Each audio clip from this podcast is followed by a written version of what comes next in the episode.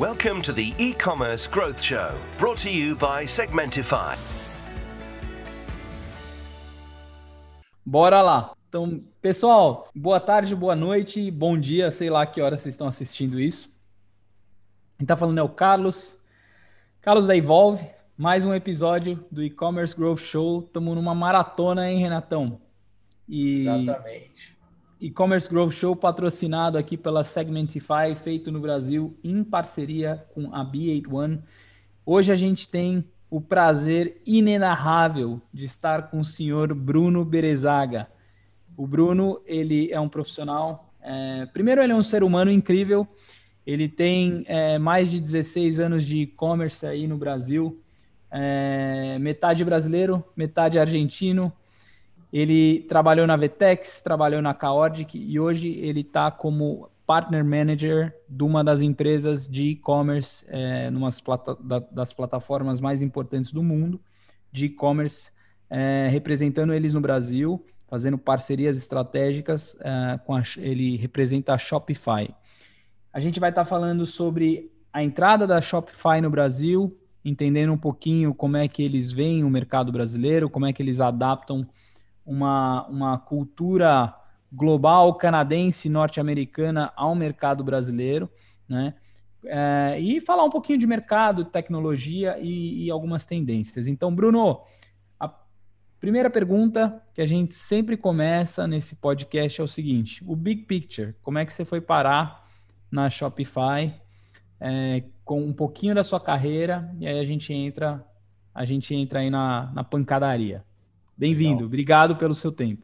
Eu que agradeço. Na verdade, Carlos e, e, e, Renato, eu agradeço de verdade poder fazer parte de um time tão seleto de pessoas que vocês estão entrevistando e conversando. É uma satisfação não só por poder agregar conteúdo, mas também porque vocês são amigos de longa data, vocês sabem disso, e a gente tem portas abertas para criar o que for necessário junto sempre que precisar. Né? Contando muito rápido dessa história aí que você mencionou, eu já tenho 16 anos no nosso mercado de e-commerce, sempre fui um cara que viveu esse lado mais de business, comercial, parcerias durante toda a minha carreira. Comecei numa empresa que também é conhecida no mercado nacional de marketing digital, que se chama Dinamize. Trabalhei seis anos lá. E depois eu empreendi, cara. Eu virei realmente meu canhão para o lado de e-commerce minha família toda já atuava como atacadista e eu fui ser varejista no ramo que ela atuava.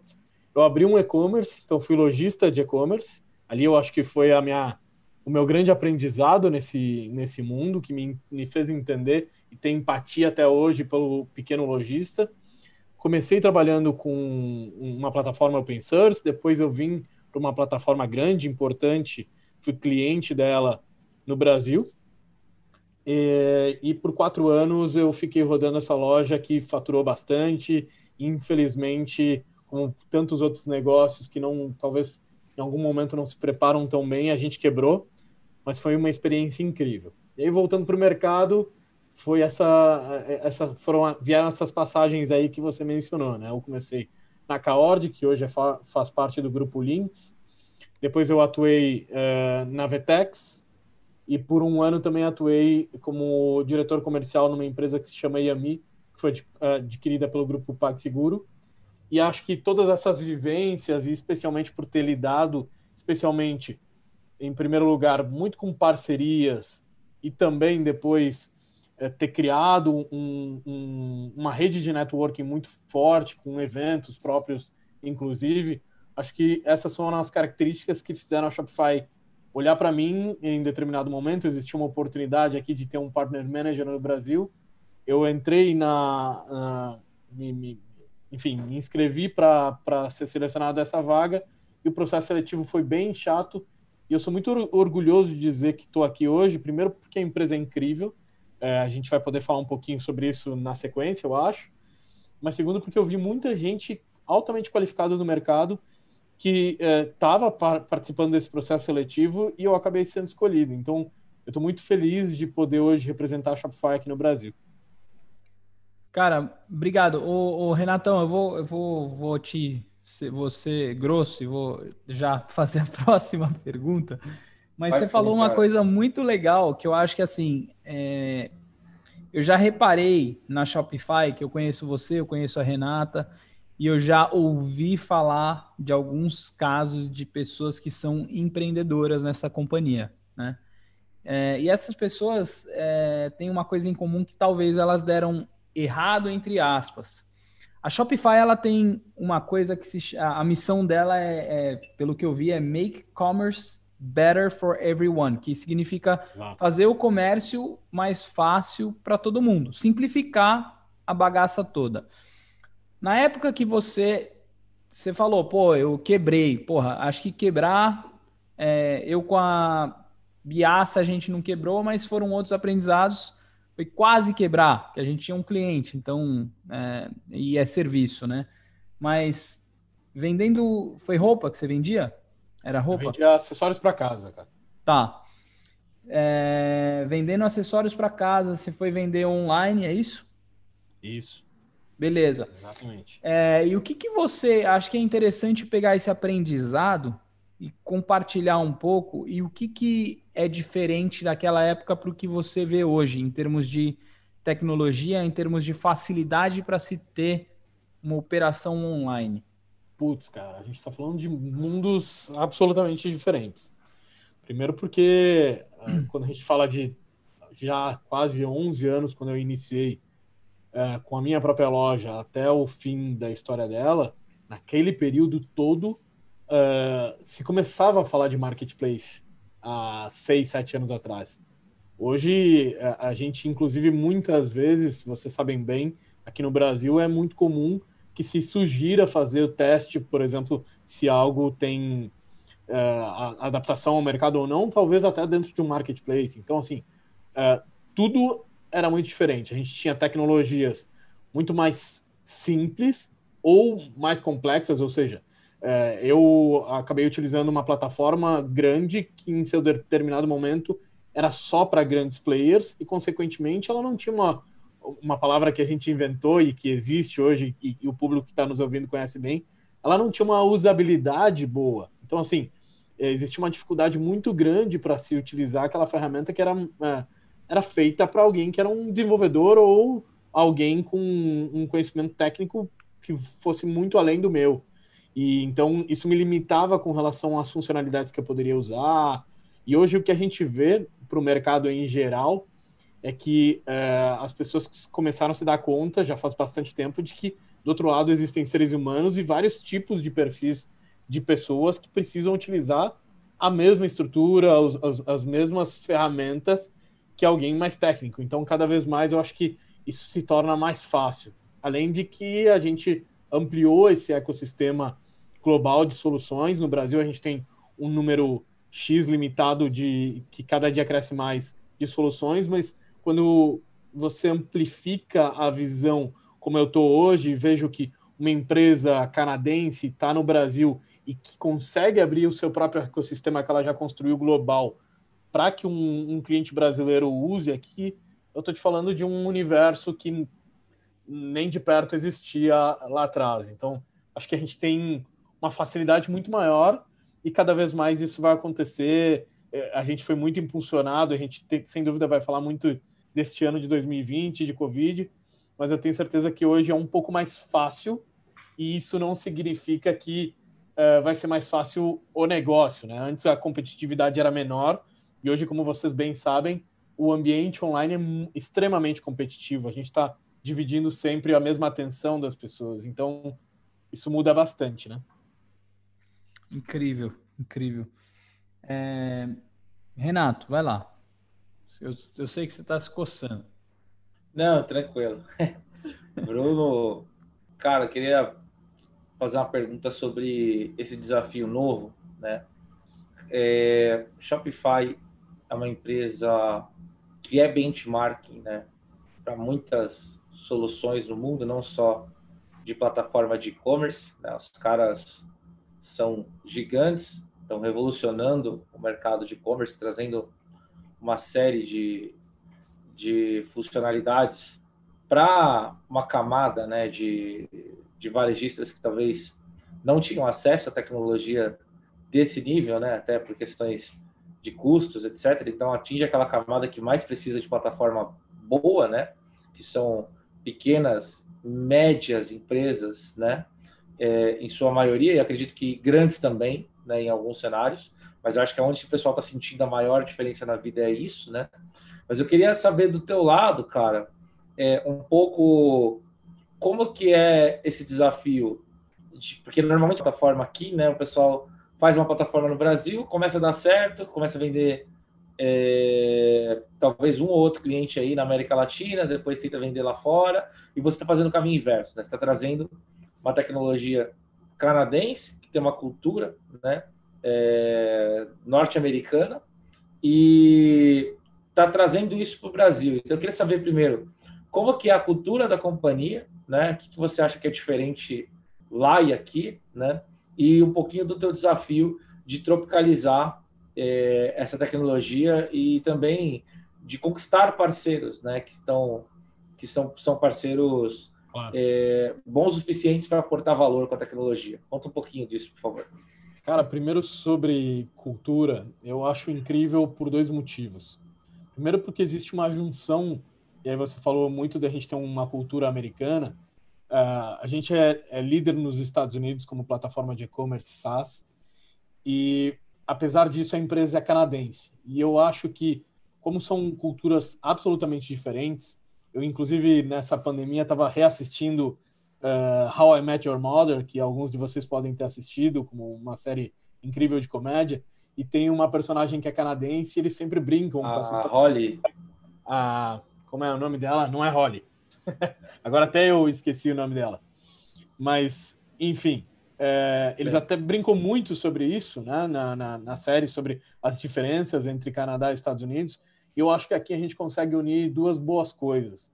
O canadense ele é, ele é muito organizado é, e ele é muito ele é muito competitivo, mas ele é um cara que talvez aguarde mais as coisas acontecerem, enquanto que o americano ele tem uma postura de go-to-market mais agressiva e menos estratégica. Eu acho que a gente conseguiu somar duas características importantes aqui, por ter bastante gente nos Estados Unidos e no Canadá, mas ainda manter o coração canadense de as coisas terem, assim, uh, ponto inicial, ponto final, e, e, achei super interessante que do momento zero que eu entrei para cá, eu senti uma diferença grande das empresas que eu já atuei no Brasil, porque aqui tudo, absolutamente tudo é documentado.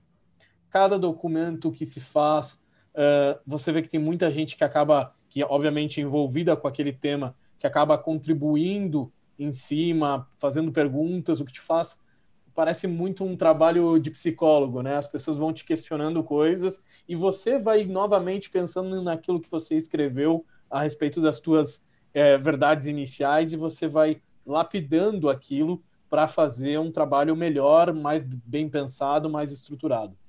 Então, em termos de cultura, uma coisa que eu ouvi, inclusive, essa semana aqui dentro, é de que a Shopify ela não tem uma missão, ela simplesmente vive aquela missão. Existem muitas empresas que, vocês sabem muito bem disso, já viram isso acontecer, que para fora é uma coisa, quando você está lá dentro, o que você vê é que não é exatamente do jeito que uh, se, se mostra, né? E uhum. aqui dentro é o contrário. Eu sinto que a gente realmente é, é, existe uma uma acho que um ganho muito grande, é, assim, um acerto muito grande do nosso CEO, que é o Toby, de conseguir levar as ideologias que ele tem é, e, conseguir per, perpetuar isso. Perpetuar não é a palavra certa é, é transpassar isso para todas as pessoas que estão aqui. Tá? É, sobre o desafio em si, é, ele é bastante complexo. Né? Primeiro porque quando a gente olha para o cenário global, tá? e vocês conhecem, eu tenho certeza que tão bem quanto eu a respeito dele, vocês já têm clientes fora na B81, Carlos está fora do Brasil há bastante tempo e atua com o Brasil junto, vocês sabem que o nosso mercado brasileiro, com as suas características, ele é bem competitivo já. Então a gente já tem players consolidados em alguns lugares do mundo, por exemplo, México, você não tem uma plataforma SaaS com a capacidade que a Shopify tem de atingir um determinado nível de público. Uh, então, é, se torna um pouco mais fácil do que é o Brasil. Consequentemente, o Brasil e a América Latina, por também ter um poder aquisitivo mais baixo, um volume de pessoas um pouco menor, ele não foi o foco inicial da Shopify.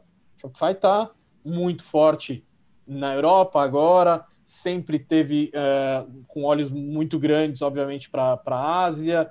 Então, existem alguns mercados onde a gente foi crescendo e que faziam mais sentido numa visão global, porque gente, eles não nasceram aqui. Como as empresas que estão aqui olham para os mesmos lugares, mas com outros olhos, né?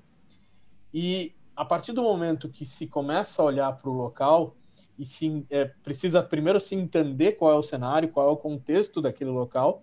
E quando eu cheguei aqui, eu senti que ainda faltava um pouco disso. Então a gente falava por um público X, quando na verdade a gente deveria estar falando para o público Y.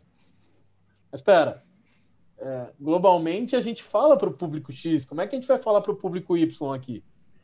Esse é o grande desafio. Hoje, uh, o que a gente é nos Estados Unidos, a gente não é no Brasil. E vice-versa. A gente é uh, uma plataforma que, para 2021, uh, de forma muito clara, já abrindo informação para vocês, a gente entende que Shopify tem uma capacidade como produto de se eh, de conquistar muito do mercado daquele cara que quer ter o seu segundo e-commerce, que já é um varejista uh, tradicional de, de rua, uh, que não é um aventureiro começando um primeiro negócio, por mais que ele possa ou não ter uh, sucesso.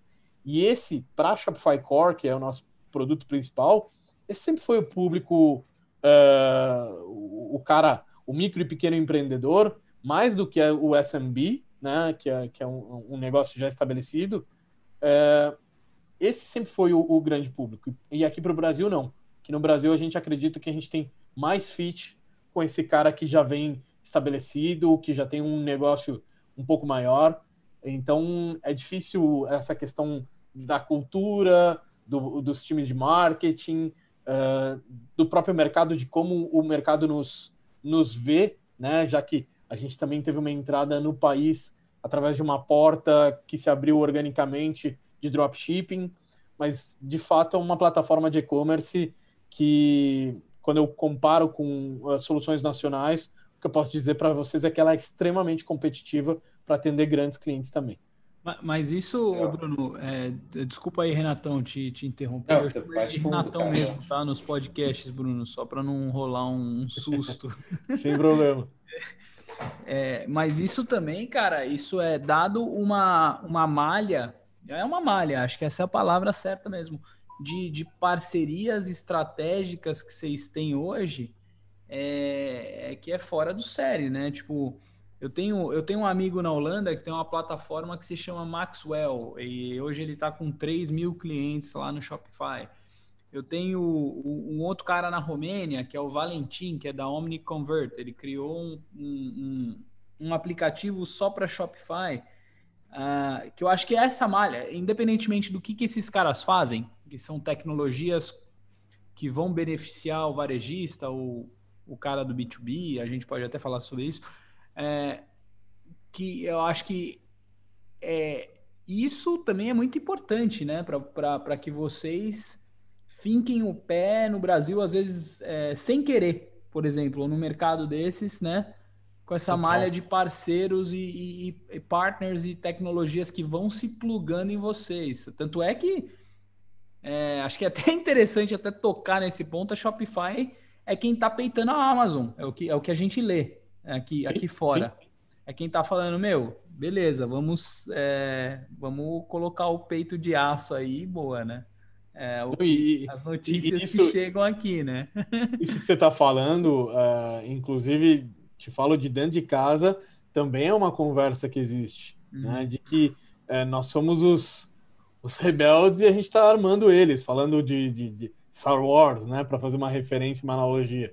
Uhum. É, porque a, a, ideia sempre foi, é, entendendo esse cenário global que a gente vive hoje, a gente sabe que os grandes marketplaces hoje são os, os detentores dos maiores números e da, um, maior share de, de, de mercado de vendas online.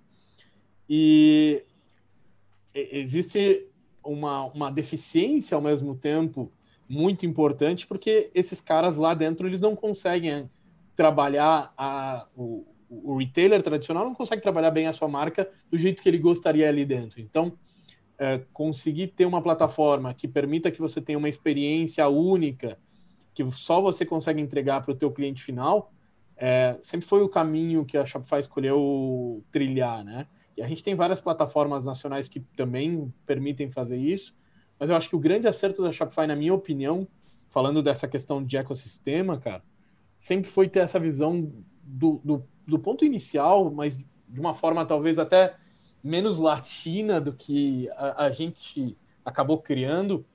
É, é, essa criação de ecossistema, ela, ela sempre fez parte do DNA da Shopify, olhando talvez para um, um cara que criou isso, que foi uma, uma Apple, por exemplo, né?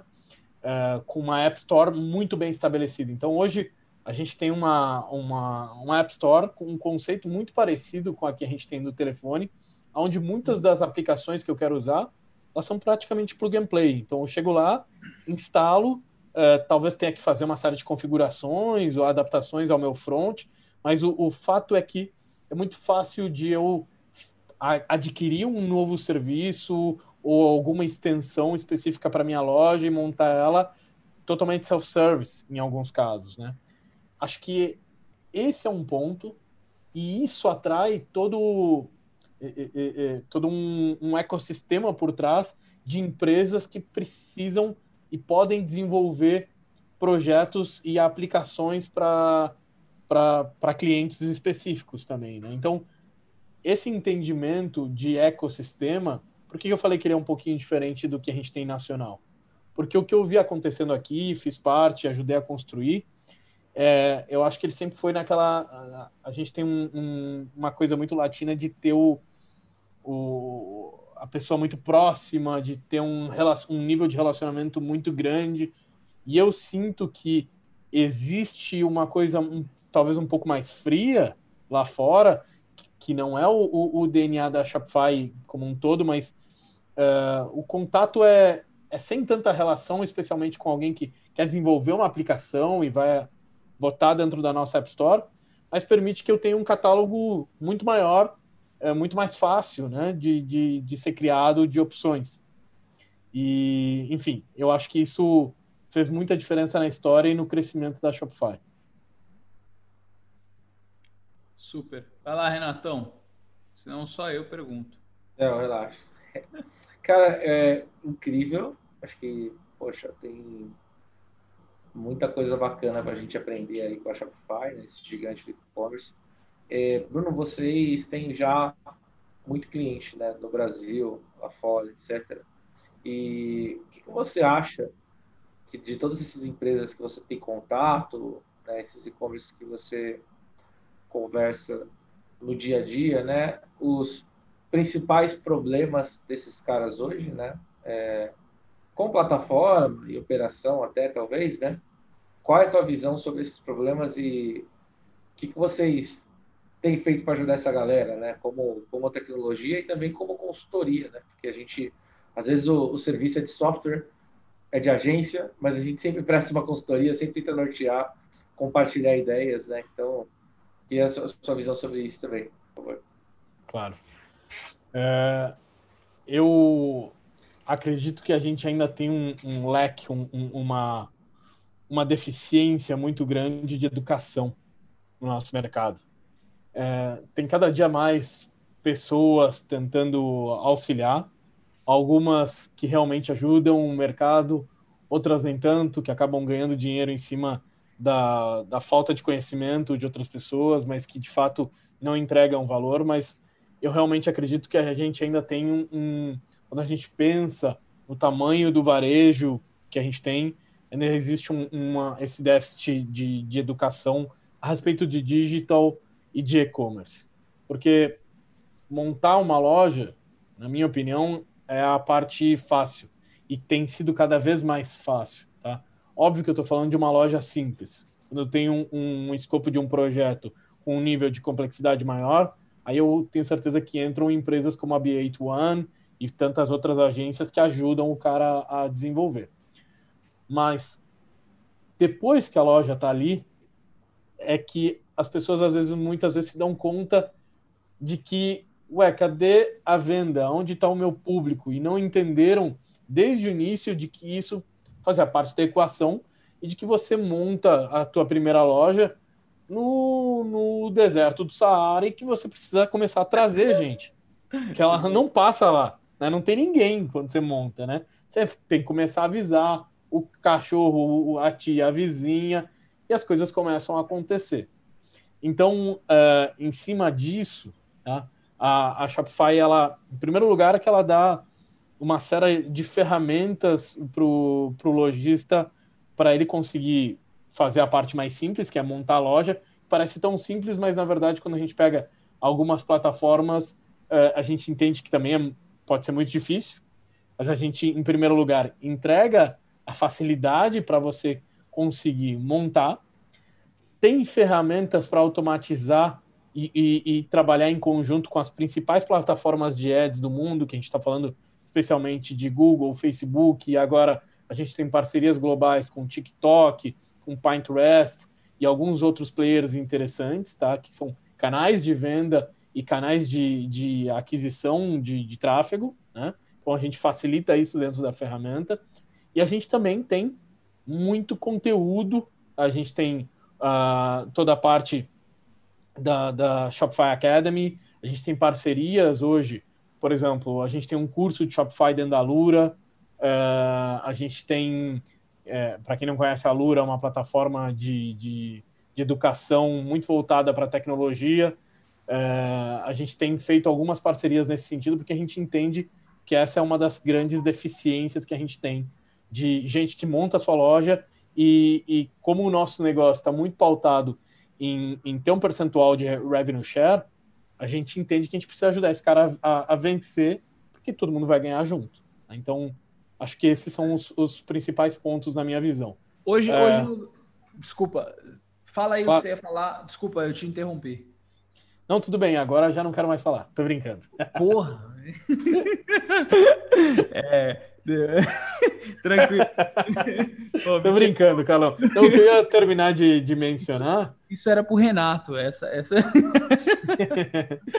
o que eu ia terminar só de, de mencionar é que, obviamente, é, dificuldades existem diversas, e aí vai depender muito é, de cada um, mas eu acho de verdade que todas elas é, têm é, na sua volta a questão da educação, seja o nível de negócio que for. A gente está falando de algumas pessoas que conseguem ir do nível 1 ao nível 2, de um, de um se eu fosse nivelar de 1 a 10, que é aqueles caras que estão no 5 ou, ou no 6, e, e passar para o next step eu acho que é a grande é o grande desafio de todos nós. Eu quando era lojista, eu era limitado no meu conhecimento. Hoje eu tenho um pouco mais. Talvez eu tivesse ultrapassado os 150 mil reais mensais que eu fazia na época. É, se eu tivesse conhecimento que eu tenho hoje, eu não tenho dúvida disso. Então, eu acho que a grande o grande desafio é a gente conseguir é, ajudar a educar o mercado. E eu acho que vocês estão ajudando fazendo isso também, né? Criando conteúdo relevante. Uhum. Obrigadão aí, Brezaga, por essa visão. Acho que esse é o principal propósito, né, do, do Commerce Growth Show aqui. É, não, o nosso, né, como, fazer... como nós mesmos, acho que a gente curte e o e-commerce Growth Show entra nisso também. Legal. O, como é que você vê, cara, o, o Brasil, os varejistas e acho que é interessante, porque assim, eu já levei algumas empresas para o Brasil, desde cervejaria desse tempo que eu estou aqui na Dinamarca. Você tem que tirar a licença, aí o negócio para no porto. Não é tecnologia, aí tem que. É, é diferente quando você está lá no porto. Sim, total. tem que fazer a cerveja andar para não estragar lá. É, eu vejo que o storytelling é uma coisa muito importante, a educação, porque eu lembro que assim, quando a gente levou uma cerveja, eu vou usar o exemplo da cerveja, pô, achar o cara que comprava a cerveja não era difícil, mas fazer esse cara se apaixonar pela história da cerveja dinamarquesa e explicar por que, que a garrafa de um litro ia é, ou quase um litro ia concorrer com vinho e contar isso com maestria é, é, era um desafio. Aí outras empresas, né? Uma empresa de tecnologia, a gente foi bem, vendeu para reserva, vendeu para alguns grupos grandes aí, entrou no Brasil tal. É, mas aí eu queria entender assim a adoção hoje de Shopify no Brasil, como é que tá? É, e qual o seu desafio? Eu queria que você abrisse isso. Acho que, cara, é uma coisa interessante. Claro. É, eu fui a segunda pessoa aqui, Carlos, no, no país da Shopify uh, on the ground, digamos, né?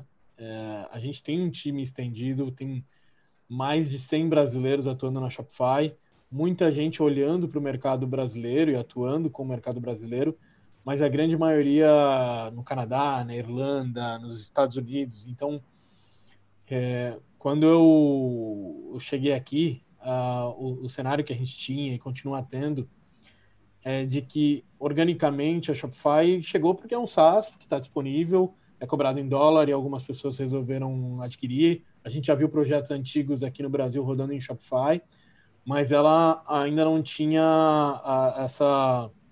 Primeiro, não é uma marca para muita gente tão conhecida. Muita gente do nosso, nosso próprio mercado, tá? Eu tô falando gente que teoricamente deveria estar ligado em tendências globais e tudo mais, e eu, e eu fui conversar em determinado momento e o cara já tinha ouvido falar de Shopify achando que era uma plataforma local, pequena. E então, um dos desafios, obviamente, é esse. A gente tem um, um, um desafio de, de ter uma marca conhecida, mas para alguns públicos ela já é, porque organicamente a gente chegou como é, uma plataforma de e-commerce onde muita gente enxergou um modelo logístico como um modelo de negócio, que é o dropshipping. E como a gente tem uma plataforma é, comprada é, três, quatro anos atrás já, chamada Uberlo, que é uma plataforma alemã que me permite fazer... Conhece? Uhum. Então, a Albelo foi comprada pela Shopify quatro anos atrás e se tornou uma febre em muitos lugares, né? Porque ela me permite fazer uh, ter a minha loja, onde eu vou montar um, um, um, uma loja com um catálogo de produtos que eu não tenho em estoque, que normalmente vão estar no, nos estoques dos fornecedores lá da China, que trabalham com no AliExpress, por exemplo, e esse fornecedor vai disparar diretamente a mercadoria para o consumidor final. Só que, obviamente, quando a gente se torna reconhecido por isso, tem uma base importante de clientes assim, o que acontece quando eu olho para a base é que boa parte das pessoas que hoje atuam nesse modelo, elas uh, buscam uma segunda renda, elas não são profissionais daquilo, elas também têm esse, esse, essa esse leque de educação que eu costumo falar, né? Que, que eu acho que é importante.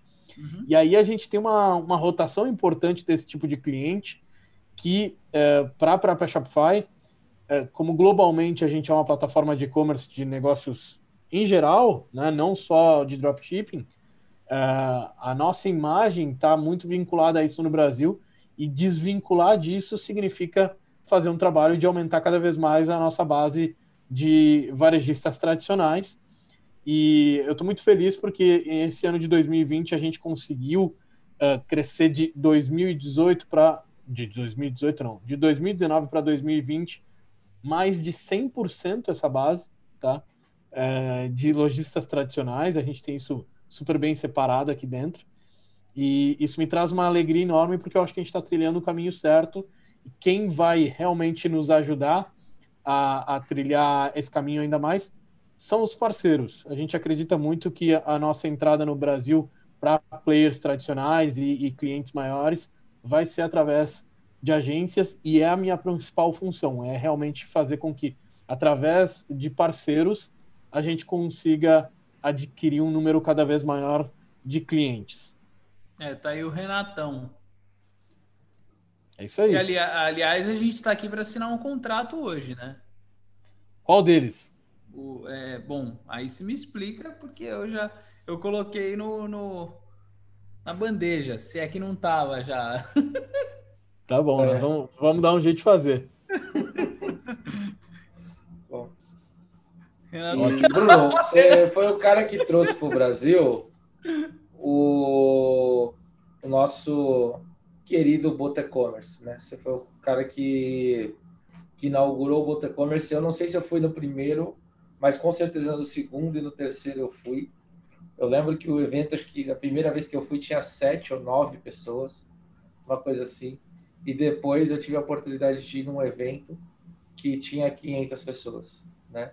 É, então, assim, boa parte do mercado de e-commerce já tomou uma cerveja lá, chegou a fazer em São Paulo, chegou a fazer no Sul, né? É, então, assim, muita gente teve a oportunidade de, de, tomar uma cerveja, dar umas risadas, encontrar os amigos, né?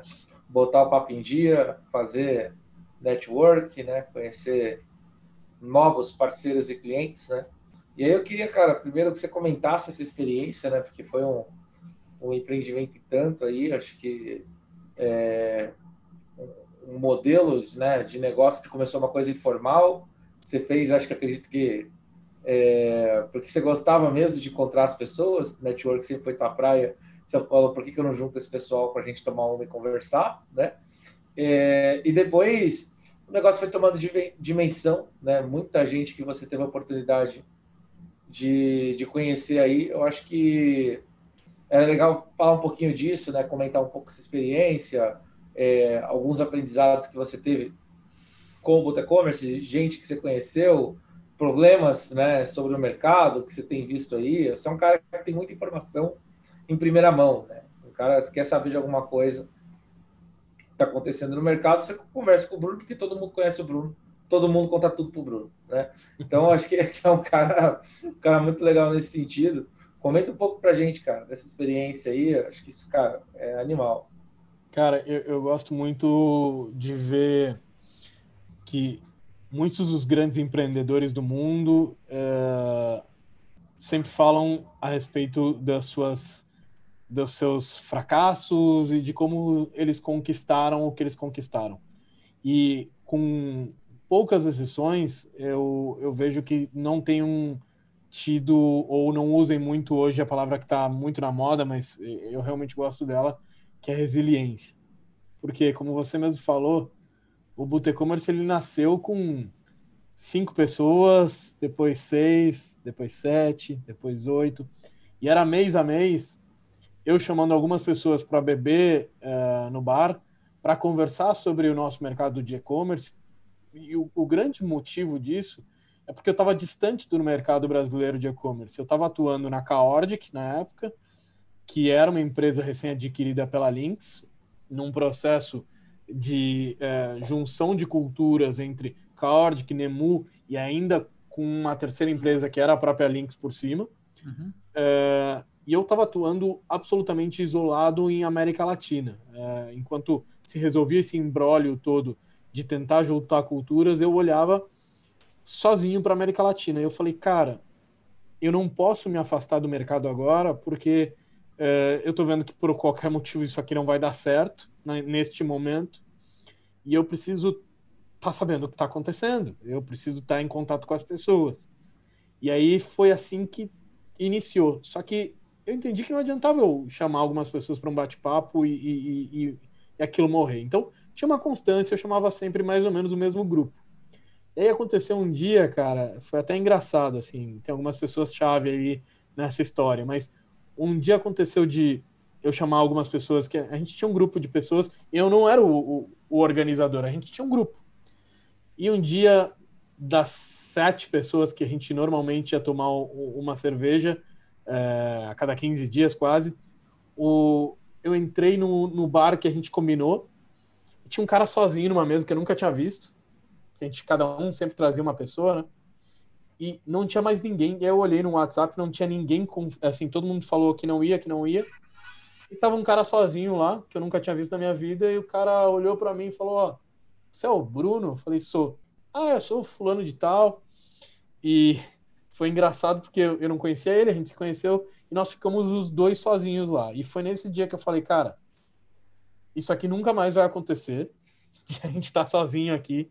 Eu vou começar a chamar mais gente que eu conheço do mercado para que a gente possa criar um grande grupo disso e, para que isso seja maior, porque eu via o quão importante estava sendo para mim.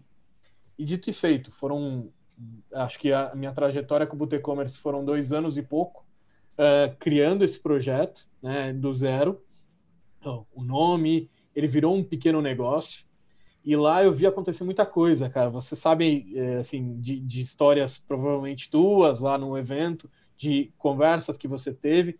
E aí uh, a gente não consegue mencionar exatamente qual o número de negócios ou qual o número de conversas que começaram lá dentro ou que deram continuidade lá dentro, mas a gente sabe que a gente conseguiu aportar para o mercado um espaço onde as pessoas podiam ir sem o seu crachá e conversar de uma forma mais descontraída e a gente se deu conta que assim os negócios de verdade acontecem.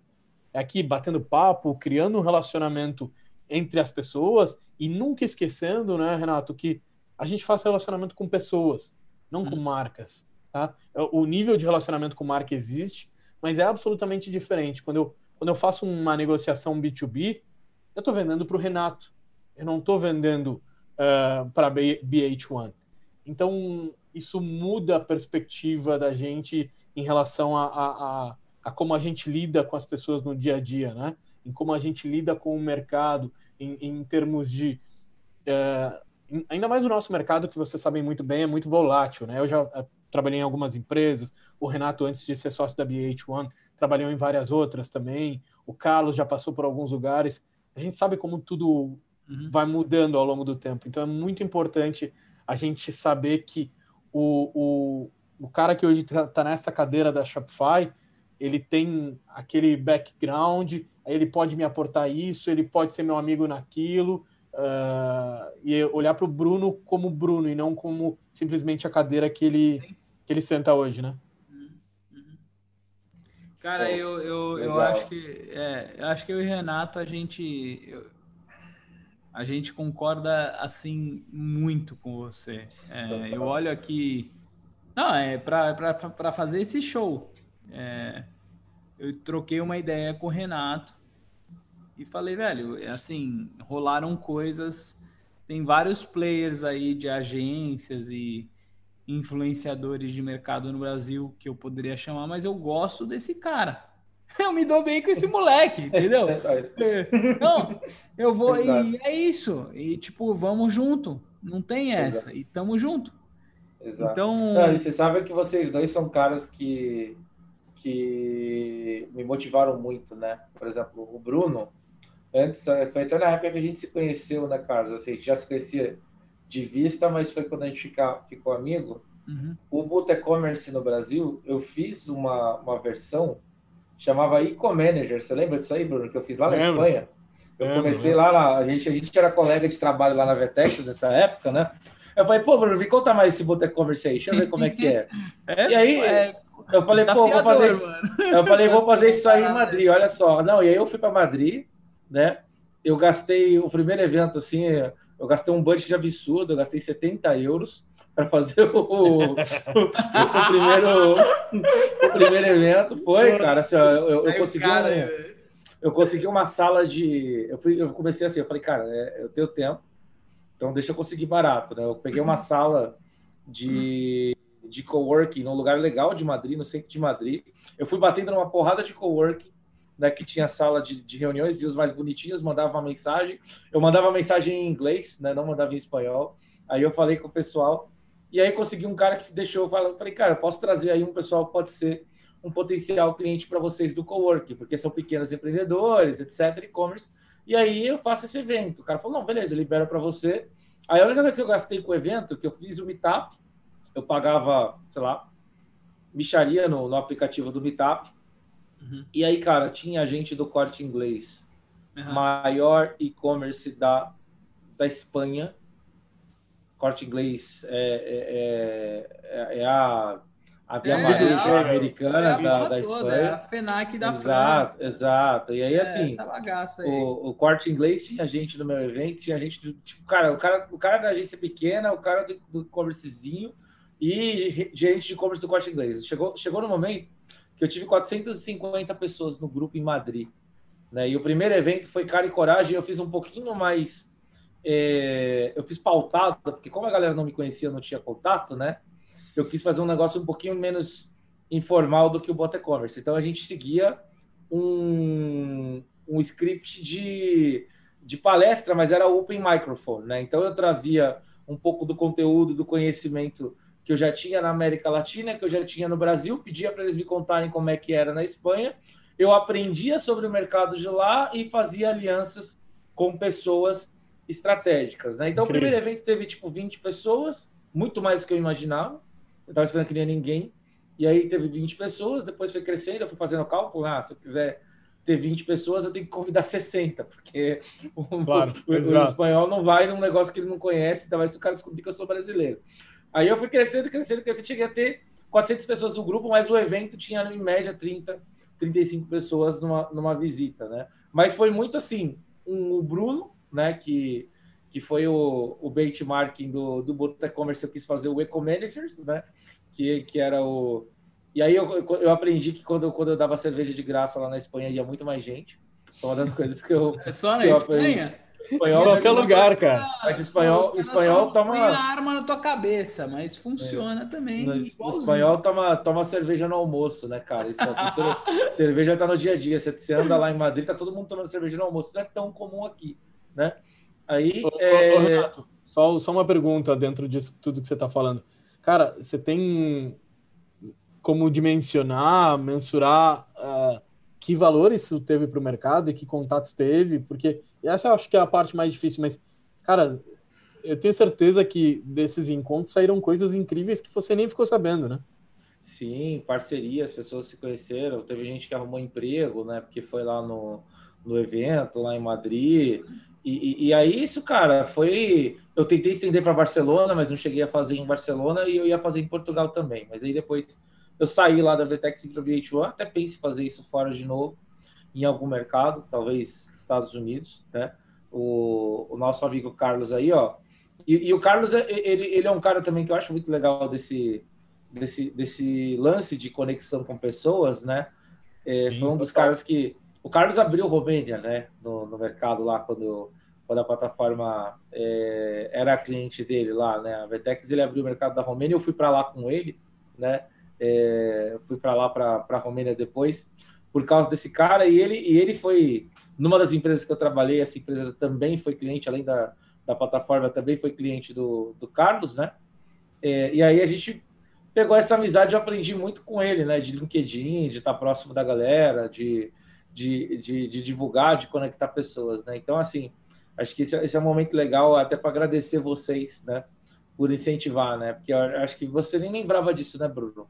que teve um evento que eu abri na Espanha que eu, que eu usava claro o benchmark do, do, seu do seu commerce né, cara? Por sorte, eu tenho boa memória ainda, cara. Eu lembrava assim, fico muito feliz.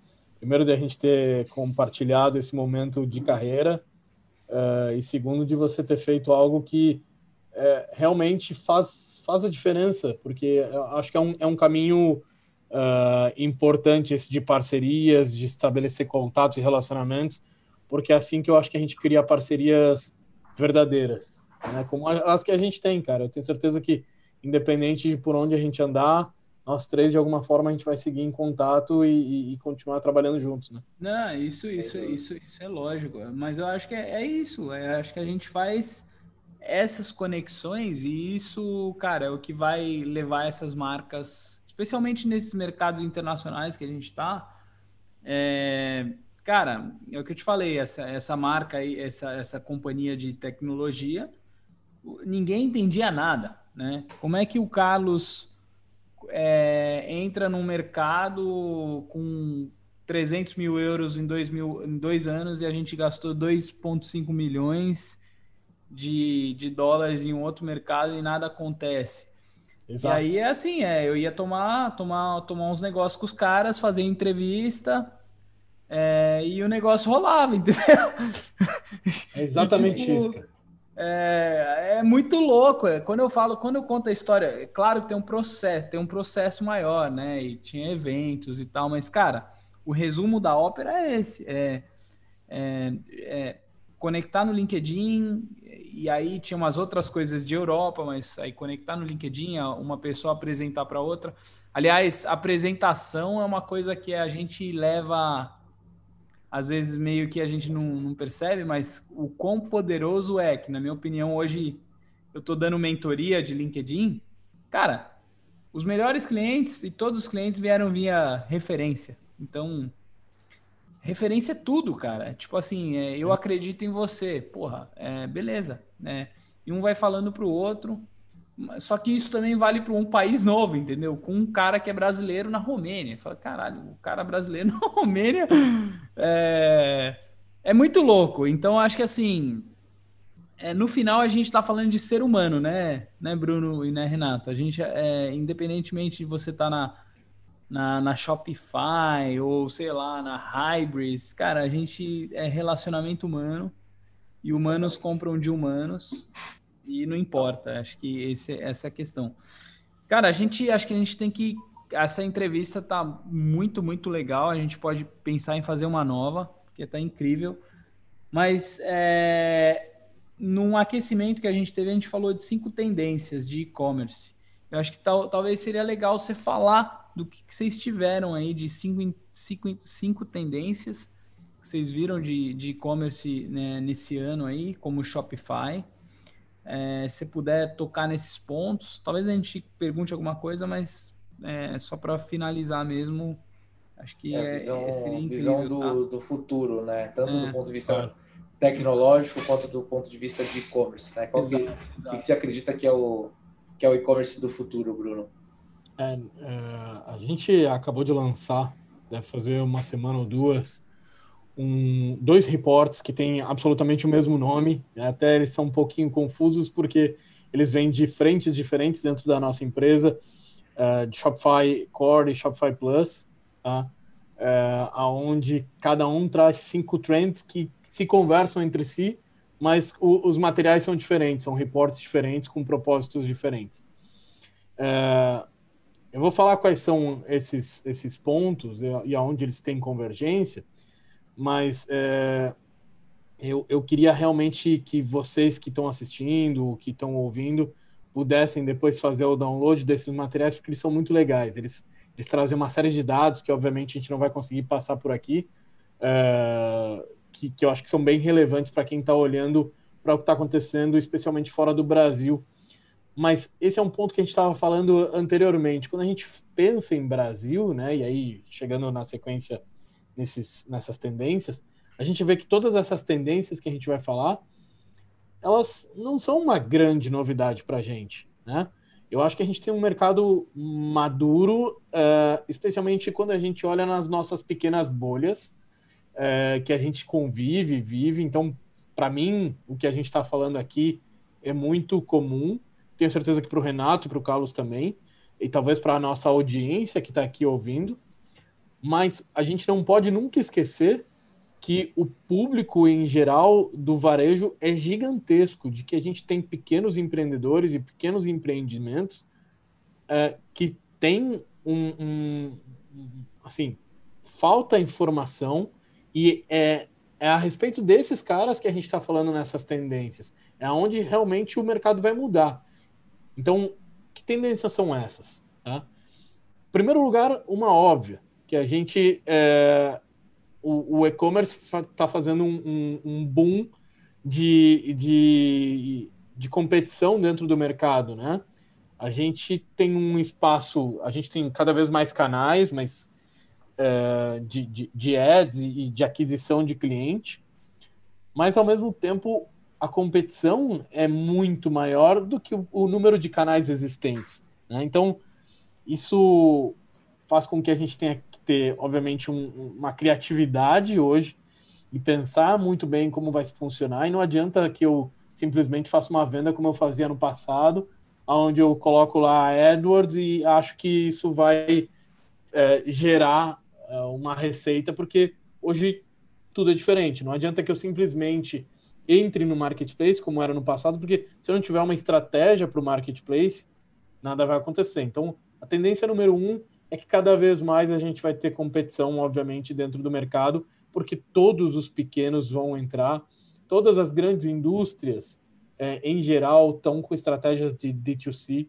então isso tende a acontecer. Tá? É, a segunda tendência é que a gente está tendo uma mudança de comportamento do consumidor e isso, obviamente, vai trazer e já trouxe um comportamento do retail. A gente foi absolutamente reativo nesse ano de 2020, tanto é que se, é, é, assim, se não houvesse essa reação frente à pandemia, a gente não tinha chegado nos números em todos os países praticamente que todos nós chegamos.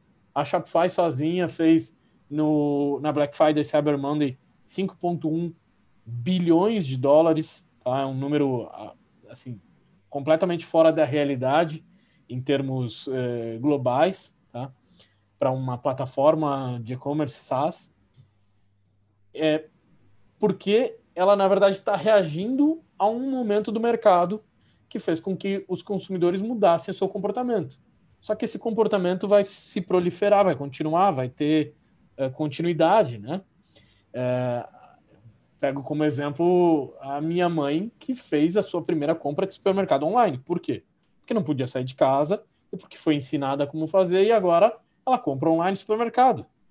Então, isso vai mudar todas as nossas relações e a gente tem que parar do nosso lado como fornecedores, tanto de tecnologia quanto de, de, de serviços em si, a gente tem que parar de ser reativo e buscar ser ativo nessa relação e buscar novas uh, formas de, de viabilizar o comércio. Tá? Então, isso vai mudar muito. Vocês querem fazer alguma observação antes dos outros três? Não, não. Anda, tá bom. acho que está bem legal, na minha opinião. Tá sem bom. dúvida, sem dúvida, tá ótimo. Legal. A terceira tendência tem relação direta com fulfillment, tá? com toda a cadeia de, de logística que envolve um e-commerce e, obviamente, é, as expectativas dos consumidores elas têm aumentado muito, né? Então, quando eu faço o, hoje uma compra, a não ser que ela seja declaradamente uma compra que eu estou esperando que chegue por algum motivo qualquer, daqui a 10, 15 dias, 30 dias que seja, a gente espera hoje ter um atendimento e uma entrega muito rápidos. Né? E para eu entregar rápido, não adianta só eu ter velocidade, eu tenho que ter inteligência por trás.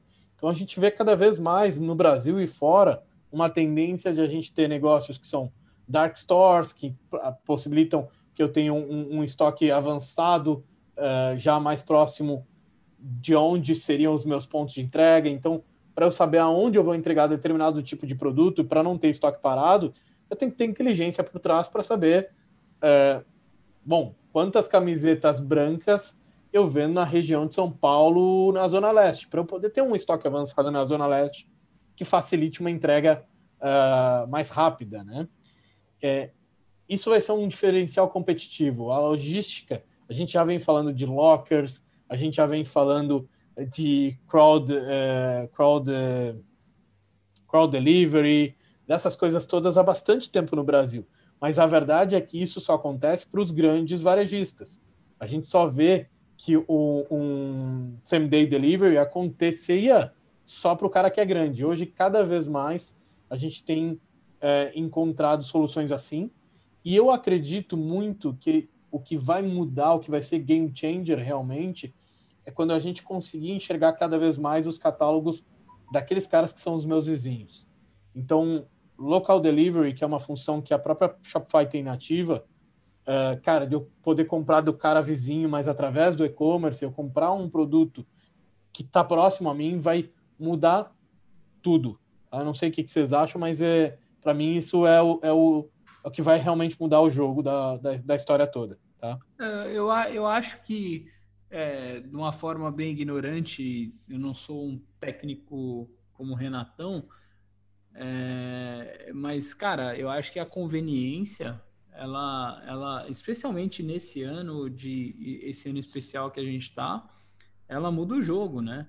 Então, é, e conforme essa conveniência muda o jogo, é, a gente vê a questão das, do, do, das marcas. A gente fez a entrevista aí com algumas marcas que estão indo direto ao consumidor, inclusive uma de comida, que é um negócio interessante, né?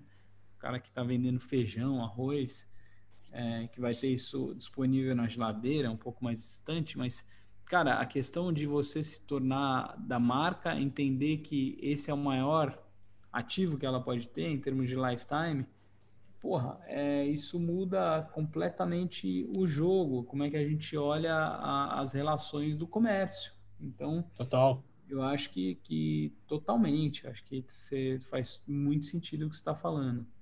E não é uma próxima... questão tecnológica, é uma questão. É, tá, a tecnologia ela pode facilitar, na minha opinião, mas é uma questão de, de olhar movimentos, né? É, Sem dúvida. Movimentos é, comportamentais e aí se adequar a isso. A gente está falando de uma necessidade humana.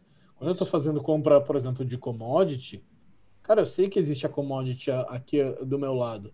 Então, se o, o, o e-commerce ele realmente quiser subir de patamar, como ele tem feito nos últimos tempos e tem se preparado, mas eu acho que a gente vai evolucionar ainda, evoluir. Evolucionar é uma palavra que eu acho que eu uso muito em espanhol.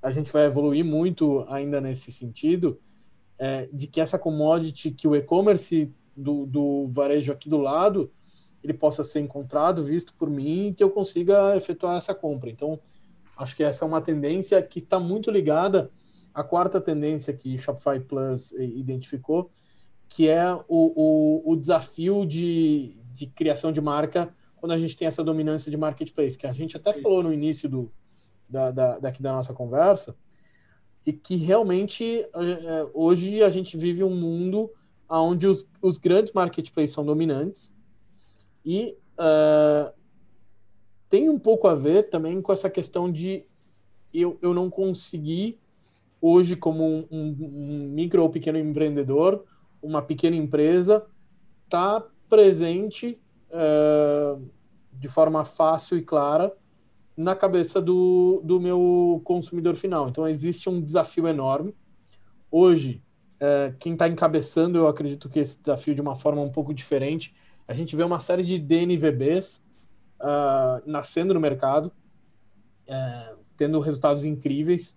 Para quem não sabe o que é o termo DNVB, são Digital Native Vertical Brands, que são empresas que nascem primeiro no digital, que nunca tiveram ainda um, um varejo tradicional, e com isso elas já nascem com um mindset completamente voltado para esse novo mercado, para esse novo público, e consequentemente entendendo um pouco melhor a, a, necessidade de trazer uma experiência fora do comum, que é uma coisa que o marketplace eu acredito que nunca vai conseguir entregar.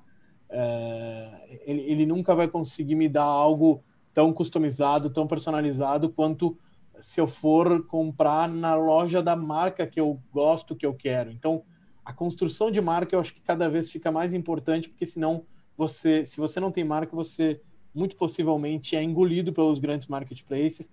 E aí eu acho que existe o desafio do varejo tradicional, que não é indústria, de se manter vivo e buscar se diferenciar, porque tem como, na minha opinião. Tem muita gente que falou da, da morte do varejo com a entrada da indústria. E, cara, eu não enxergo assim. Eu enxergo que se você é, entrega valor, você continua vivo. Tá? Essa é a minha, minha humilde opinião. O que, que você acha, Renatão, a respeito disso, desse último ponto? Acho que você está completamente certo, Bruno. Acho que, cara, é, é exatamente isso gente vê que, que vai bem por esse, por esse caminho mesmo. Legal, cara. Bom, e, e a última tendência, é... obrigado pela confirmação. Vindo de você, eu tenho certeza que talvez eu esteja no caminho certo. Talvez não, você tem absoluta. Você tem, você tem minha chancela, cara. Você é o cara que. Você tem um cara que confia no mercado, é você, meu amigo. Pô, que bom, que bom. E, cara, o, o óbvio está escrito aqui como última tendência, tá? Dessas cinco aqui que eu estou mencionando, mas existem outras cinco que a gente não vai entrar em detalhes e eu convido todo mundo a olhar. Mas de que nesse cenário maluco que a gente tem de mercado agora, de e-commerce, com uma alta uh, competitividade entre todo mundo, retenção se, se torna uma prioridade maior do que a própria aquisição. Porque o custo de aquisição é muito alto. É caro pra caramba. Desculpa te interromper, cara. Claro, velho. É... É, é... o óbvio escrito aqui, né, Carlos? É, Só que é... qual, qual é o problema? Ah, mas é o óbvio que é o óbvio que ninguém vê, cara. Exato. Cara. Eu, vou, eu, vou, contar uma história que não é e-commerce, mas é commerce. Que eu, eu fiz um curso agora de LinkedIn. E a gente acabou de lançar esse curso no Face. Meu, para adquirir um lead, assim, eu tenho que contar uma história muito bonita de como que eu recebi uma oferta. Mas é, oh, é treta, cara. É, é, é desafiador você contar essa história. Os meus vídeos não são produzidos, entende? Porque dá um trampo, né? Eu tô com esse microfone que parece muito louco, mas não, não é. O cara que olha aí do outro lado que vai falar se é muito louco ou se não é. Fala, pô, esse cara aí tá interessante. É muito louco esse microfone, velho. É, legal. É enorme. É, você tem que olhar é um condensador. Eu, te, eu, eu, mandei uma música cantando ainda, mas isso aí a gente fala depois do podcast. é, o, a questão da, da, retenção acho que é a principal do commerce, porque é commerce que a gente está falando é seja cursos, seja é, produtos de moda, não importa, é isso aí, cara. É, a aquisição é, é muito desafiadora, sabe? É, é, porque, de novo, acho que volta na questão da marca, da reputação. Marca é reputação. Que reputação você tem para falar sobre qualquer coisa. Então, com quem você se associa. Então, eu acho que isso, na verdade, na minha opinião, é o principal ponto. Tá? Sim, é, sim. 2021 tá tudo mais caro, né? Quando a gente fala de, de, de, de adquirir cliente. Então, como é que eu posso, talvez, adquirir esses caras da forma mais inteligente? É, eu acho que tem várias formas. Eu gerar um freebie e tal. Mas voltando na minha questão do curso, é isso, cara. Eu fiz vários vídeos. A, a, a, primeira tentativa foi horrível, né? A forma que a gente fez. Agora, agora a gente descobriu que vídeo funciona melhor para divulgar o curso. Mas ainda assim, é, deve ter outras formas. E aí depois, se alguém comprar o curso, é reter esse camarada para que ele possa comprar uma mentoria ou no caso de uma empresa de moda, para que ele possa continuar comprando e surpreendendo. Melhor pessoa, eu vou te falar uma coisa. É, eu tava com uma coisa engatilhada com o Tony Richer, das Apos. É, e aí ele, infelizmente, ele faleceu, mas eu tava em contato. É. Putz, cara. É, é. é porque ele, é, ele é o professor dessa bagaça, entendeu? É, na minha opinião, é tipo eu mantenho sim, sim. Meu, meu time feliz, né? engajado, eu consigo contratar essas pessoas para aguentar, é, para entender uma cultura, para aguentar, vou, vou, falar entre aspas, encheção de saco, e para fazer com que as pessoas saiam saindo é, dando risada e gostando da minha marca, né? É, o, o Delivering Happiness é, é, é uma incrível, incrível só que ao, ao, mesmo tempo que é incrível, eu, eu digo Uh, o meu livro de cabeceira é o Como Fazer Amigos e Influenciar Pessoas. Ah, esse livro é, maravilhoso. Outro dia eu postei Também... É um, um, um, review desse, desse, desse, desse, desse livro e um resumo né, das, das 10 principais lições, cara. É muito legal. Muito e aí, legal, assim, quando, quando você olha, não sei se você vai concordar comigo, mas quando você olha, na verdade, são coisas, é o básico, mas que ninguém faz, sabe? E é o básico que você tem que ter na tua cabeça de fazer todos os dias. Uh, e, e, eu enxergo a mesma coisa do livro do Tony, que conta bastante da história dele e tal, mas que ele fala, cara, de como é importante manter esses relacionamentos com os clientes uh, e de como eles fizeram isso nas apps, que é um case incrível. Uh, assim, indo contra, às vezes, até algumas questões de, de ser duro com os números, os principais KPIs, e ter custos, entre aspas, uh, não esperados por uma companhia, mas que no final vão trazer de retorno. Uh, mas o, o, que eu quero dizer é que essa questão de manter a, a tendência de trabalhar com a base de clientes e manter os clientes parece tão óbvia e é aquilo que a gente estava falando. As pessoas não fazem, né, cara? Não fazem porque é, se tornou uma rotina, a gente que fala sobre e-commerce, a gente tem que tomar muito cuidado, porque eu acho que é, eu, eu, sempre gosto de falar que a gente tem que fugir um pouco, às vezes, das fórmulas de bits and bytes que falam para você de como vender online. Então, você tem o é. um curso XYZ. Totalmente, totalmente. E não, não, existe uma fórmula, né, cara? É, o, que eu, o que eu realmente acredito, que acho que esse material também fala um pouco do, no conteúdo, é que você tem que ter ownership sobre os relacionamentos que a tua marca tem com, o teu, com os seus próprios consumidores. Você não pode deixar para terceiro, você não pode deixar simplesmente na mão do marketplace de, de, que, de como ele vai te expor ou não. Então você tem que conseguir criar uma relação e uma identidade com o teu cliente que é própria tua, uh, e isso é o que vai gerar esse engajamento e consequente recorrência de compra. Né? Se, não, se você não criar relacionamento, cara, esquece. Uhum. É, só tem um problema desses relacionamentos que eu, eu acho que a gente tem que se reinventar sempre, que é, cara, hoje o nosso relacionamento com os clientes no digital, em geral, passa por uma ferramenta de um terceiro. Uhum. Passa por um Facebook, pelo Instagram. É, é, cara, e essas ferramentas, ao longo do tempo, elas têm as regras do jogo na mão. Uhum. Então a gente tem que ir buscando formas de que esse relacionamento não passe somente por elas. Então, cara, trabalhe em e-mail marketing, que é uma coisa que nunca mudou e que tem um, um poder incrível e que você tem total liberdade. Trabalhem muito bem uh, em como vocês podem atuar dentro do site de vocês. Eu conheço gente que tem feito coisas incríveis de gamification. Pensem em como ter ownership dessa relação. Boa. Cara, para mim, é... eu estou totalmente de acordo com você. Inclusive, eu vi um estudo outro dia por causa do Jeff Walker, que foi um desses caras que lançou essas questões de infoproduto no mundo. E ele falou: Meu, você sabia que o lifetime de um e-mail é muito maior do que o de um telefone celular de uma pessoa? né? Então a gente às vezes fa ouve falar que e-mail tá morto, mas é tudo mentira. Porque é o pessoal querendo vender mídia, mas a gente não Eu escuto entrar, isso há anos, cara. Né? né? Isso já, é, enfim.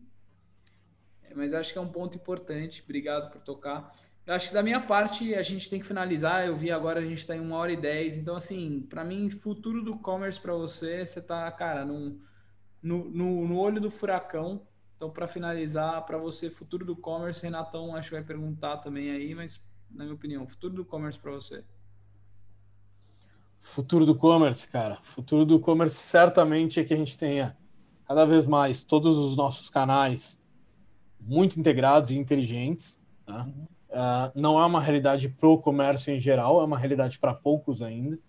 E isso eu acredito que, que, que muda muito e a questão logística num país como o nosso pode ser transformadora. Para mim, esses dois aspectos, uh, ah, para a gente ter um, um, uma vida de, de, de, consumidor até facilitada, cara. Eu acho que a gente vai viver uma época interessantíssima para se viver na história. Excelente. Então é logística e canais. Renatão, última pergunta, velho.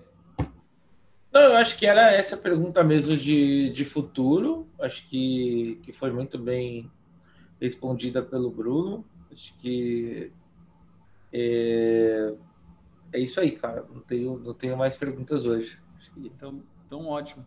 Bruno, cara, muito obrigado pela sua presença, por estar doando o seu tempo aí representando a Shopify. Foi incrível. É, isso ainda tem que ser editado, trabalhado, tem um tempinho. Claro que a gente vai te avisar antes de colocar isso no ar. Mas eu acho que o, o que você fez aqui hoje tem muito a ver com os propósitos, né? Os propósitos de melhorar o, o, a qualidade do commerce no Brasil e de gerar educação, no final das pontas. Que, é, que acho que é, os três aqui têm tesão nisso. Renato como professor da e-commerce school, me forçou a assistir uma aula dele. Brincadeira, Renato.